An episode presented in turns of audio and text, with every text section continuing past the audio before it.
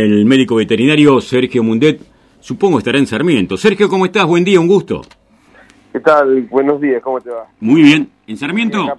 En Sarmiento. Abrieron la tranquera al viento, me parece por ahí, ¿eh? ¿Qué te parece? Sí, sí, está bastante ventoso, sí. Está bastante fuerte, ¿no? Sí, sí, sí. Bueno, Sergio, un poco era charlar sobre el, el momento que, que, están viviendo, más allá en el marco de, de las limitaciones que tenemos por la cuarentena, por la pandemia. Eh, ¿Alguna movida he observado que se está realizando con algunas cabañas de, de, Sarmiento, en algunos otros lugares, como para continuar manteniendo o mejorando la genética de los Hereford?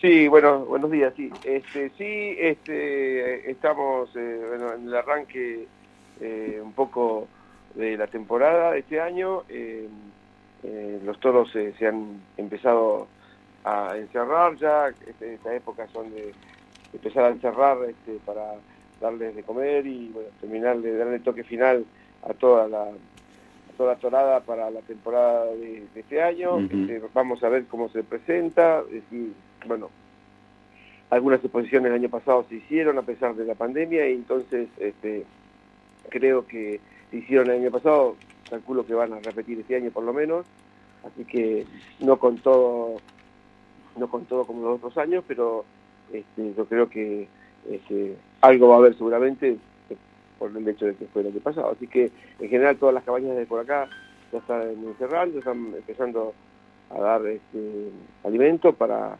eh, empezar a preparar este, los toros para septiembre, octubre, más o menos esa época. ¿no?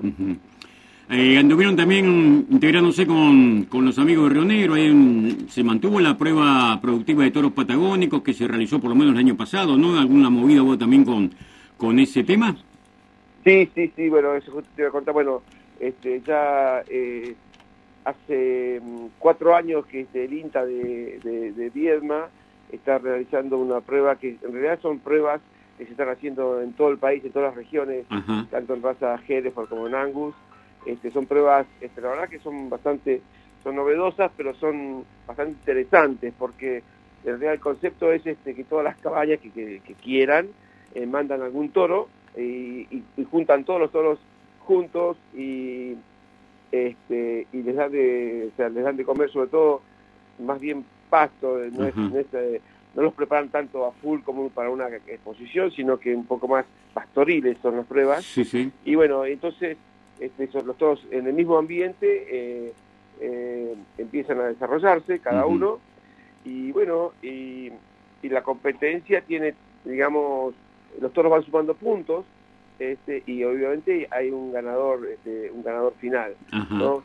eh, en realidad los puntos se suman bajo eh, tres eh, formas distintas eh, por un lado está la jura fenotípica la jura que va un, tradicional que va un especialista uh -huh. y, y, y, y, jura no individualmente como digamos el gran campeón como como se tiran las posiciones sino que eh, los reparte todo el lote de animales en cuatro en cuatro lotes el lote sí. mejor el lote segundo tercero y cuarto o sea y él pone eh, el jurado pone los los lotes la cantidad de toros en cada lote que le parece no tiene que ser igual digamos puede ser que dejan dos en uno cuatro en otro y son tres juras al año con distintos inspectores o sea que está eh, uh -huh.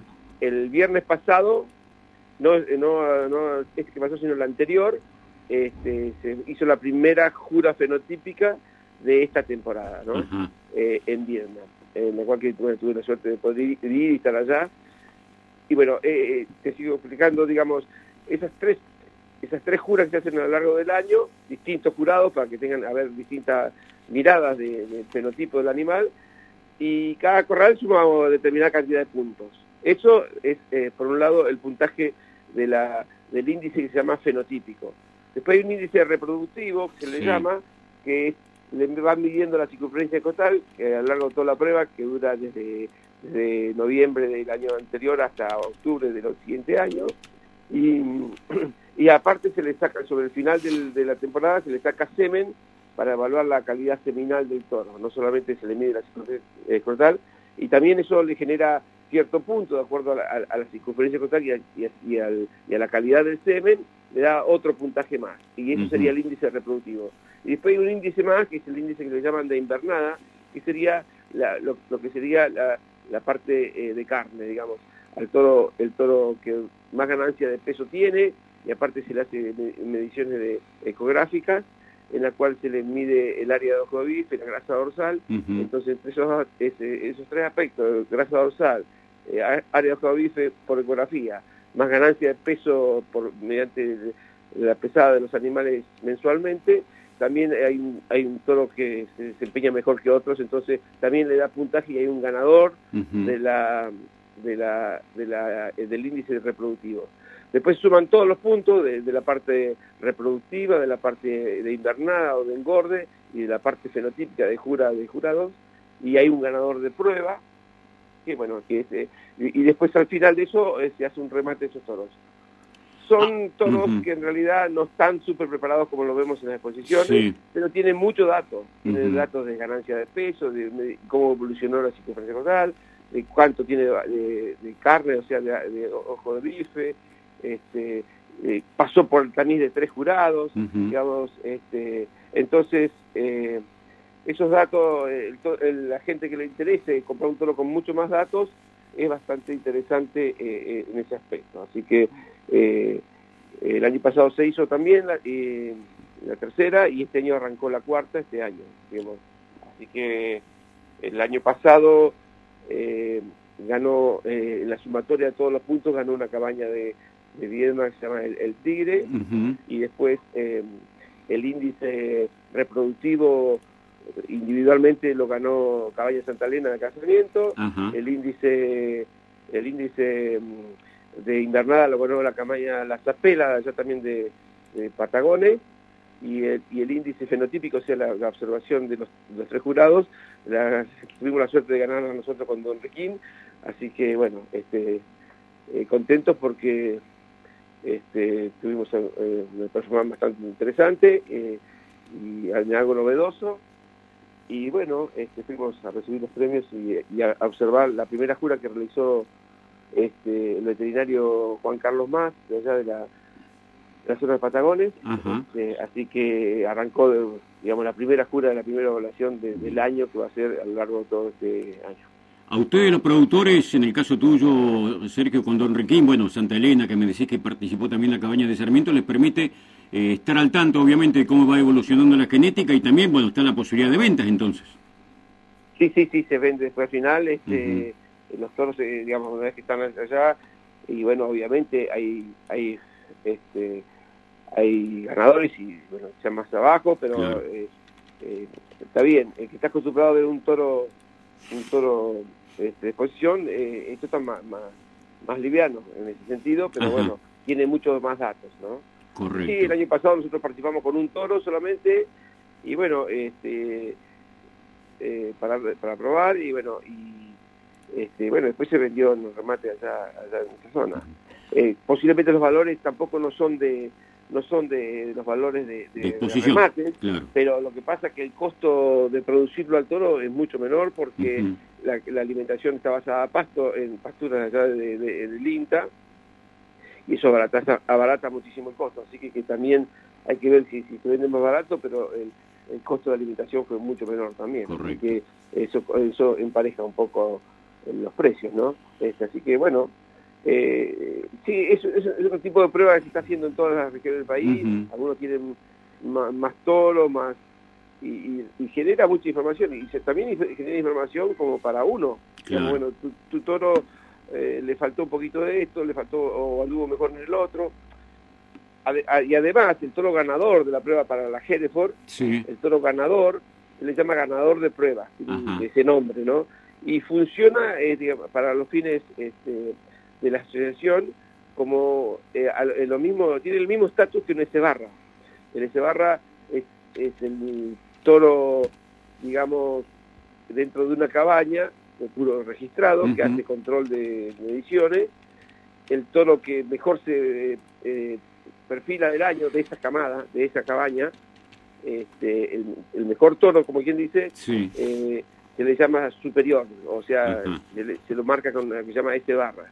Entonces, ese toro tiene es el más destacado de la cabaña de ese año, entonces le dan un valor este que se puede usar como padre de, cabaña de plantel de puro registrado. Queda el antecedente registrado entonces en la Asociación Argentina de Jerez, por lo que es un respaldo importante para, para la cabaña, ¿no? Y para el producto. Por supuesto, sí, sí, estas pruebas, eh, hay un reglamento que está, ah, estandarizado en todo el país, eh, porque hay y hay que eh, basarse en ese reglamento, y sí, y para y, están auspiciadas por las asociaciones, por supuesto, ese tipo de pruebas. este, que, bueno, eh, han ido en aumento en, todo el país. Correcto. Eh, también hubo Angus, ¿no? En, por lo menos el año pasado, no sé si se habrá repetido con la raza este año. Esta prueba en particular, eh, acá en Patagonia, se hace en conjunto, digamos, los toros se hace tanto para Angus como para Hereford, y bueno, este, y este y solo están todos juntos todo el tiempo, así que digamos, en, otra, en otras regiones eh, se hacen por separado, cada raza por su cuenta, pero en este caso particular, este, en Patagonia se hacen juntos y también y también estuvo la prueba de, de, Angus también. ¿Tiene respaldo institucional, digo, de, o del gobierno de, Río Negro? Vos me hablabas del INTA, no sé si están también participando, por lo menos como respaldo a los productores. Sí, sí, sí, de hecho en, este, estuvo el intendente de Viedma, eh, en, en, este primera jura, digamos, como que eh, eh, tiene un fuerte apoyo desde el lado gubernamental hacia las este, exposiciones y este tipo de, eventos. Eh, y bueno, y obviamente sí, oficiado por las dos asociaciones, tanto Género como Angus, oficiaban este, este evento, sí, sí, sí, en ese sentido están, están bien presentes. Sergio, en tu rol de delegado, creo que todavía sos en Patagonia Sur de la Hereford, ¿cómo, ¿cómo pinta la temporada? Digo, en función de que seguramente hay preparativos de muchos mm, aludiendo a la posibilidad de exposiciones, pero sabemos que la cosa está bastante complicada, bastante difícil, ¿no? Y viste que todavía estamos en el muy arranque, este, estamos, este, estamos, antes no sabemos qué nos va a venir en el futuro, el año pasado estábamos igual, pero bueno, este año vamos a estar igual también, a pesar de que eh, ya se hicieron algunas cosas.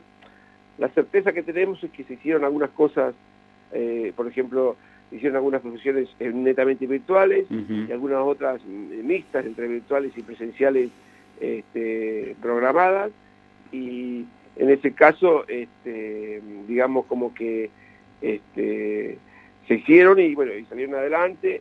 y ya, tenemos por lo menos la certeza de que algo se hizo y, y se hizo para bien, digamos Después, en la zona de en la zona de, de Río han, arrancado el año con varios remates de ternero, de invernada de, y de mernadas, así que este, el ejercicio virtual este, ya está bastante instalado, eh, eso una, una cuestión que vino como para quedarse, ¿no? En todo el país, ¿no?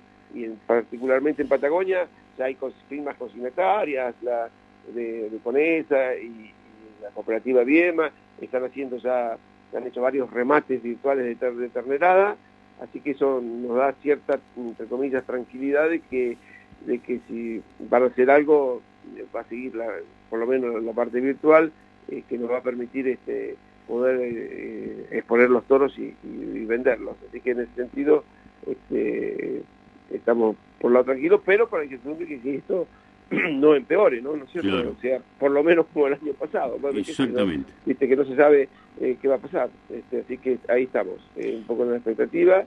Este, generalmente en nuestra región, Patagonia Sur, eh, está en la exposición de, del agua argentino, de Esquel y de Sarmiento. El año pasado solamente se hizo Esquel. Este, y bueno, y el agua argentino hizo un remate chico también, creo que sí este, así que, eh, pero bueno, eh, y, en, y en el Río Negro eh, se hicieron algunas y otras no, se hecho el sí. Río Colorado no se hizo, y es más hizo solamente virtual, con esa sido presencial, digamos solamente para productores y compradores, este, así que fueron las únicas dos de Río Negro y, y algo medio virtual también hizo algo Junín de los Andes. este, Así que, eh, bueno, vamos a ver la expectativa de este año, cómo se viene desarrollando y, trabajar para que se pueda hacer la mayor cantidad de exposiciones posible y que todos los productores podamos este, eh, presentar nuestro producto y, poder venderlo, este, porque, bueno, a nivel nacional ya sabemos que ya se, corrió Palermo, la, de otoño de Tandil de, de, de, de Hereford se, se, se, se, aplazó, era fin de este mes y hasta ahora la, han, han, aplazado para hasta más julio, pero sin confirmar fecha, así que bueno, estamos también a la expectativa que pasa en el norte, ¿no? Eh, ¿Se había fijado de parte de la Asociación Argentina de, de Hereford la la localidad o el escenario donde iba a tener lugar la Nacional de Patagonia ya o no no todavía ah, no eh, eso fue motivo de una, reunión hace un tiempo atrás este, bueno por, por a raíz de que con esa eh, eh la, la, la, presidenta rural bueno este había pedido que sea pidió sede permanente no sí claro pero bueno no el espíritu de la si bien con esa tenemos que eh, obliga a decir que se puso la posición al hombro, hizo sí. la posición ya por noviembre y salió muy bien y siempre ha sido una exposición posiblemente la más fuerte de la Patagonia y, y, del país, en, en Hereford, eh, digamos, entonces tiene título como para, reclamar, pero más allá de eso, eh, el espíritu de la asociación en general es, de ir rotando este, de alguna forma por, para darle, eh, digamos, un poco de de cabida al resto de las, de las zonas. Así que eh, había varios pedidos, eh, pero todavía no, la, eh, la no, no, se, no se expidió, digamos, porque la definición final es de la asociación, ¿no? de la comisión directiva. Así que, este, bueno, este, ah, hubo, hubo elecciones hace, va, se renovó la comisión este, hace muy poco, hace, hace 10 días atrás o 7 días atrás, así que este, ahora hay una nueva comisión, calculo yo que a partir de esta nueva comisión empezarán a, definirse las, las cuestiones de, la temporada. Te pregunto ahora por el, por el espíritu ovejero. Contame de, de la raza Texel que estás mm, produciendo ahí también en, en Sarmiento, ¿no? ¿Cómo anda? Bueno, la, raza Texel, como sabes, es una raza eh, carnicera, este, con, una lana gruesa, pero pero netamente carnicera, con, con produce corderos rápidos, con, mucho peso, eh, un poco más magra, este, así que es una raza que eh, eh, cruzante, como quien dice, para sacar este para sacar corderos más pesados, muchos en las chacras la usan este para los que consiguen ovejas viejas, y le echan un, un carnero de, este, de esta raza, entonces este, entonces este, sacan un corderito eh, que, es más pesado y más rápido para, para consumo. Así que este, no es tan, obviamente, en Patagonia este, y en general a nivel masivo, obviamente que eh, eh, el, la raza merino hay que darle, con la cuestión, digamos, producción de lana y, y bueno, y todo lo que sería este, y carne también cordero eh, en, menor medida que la texel pero obviamente se puede producir cordero.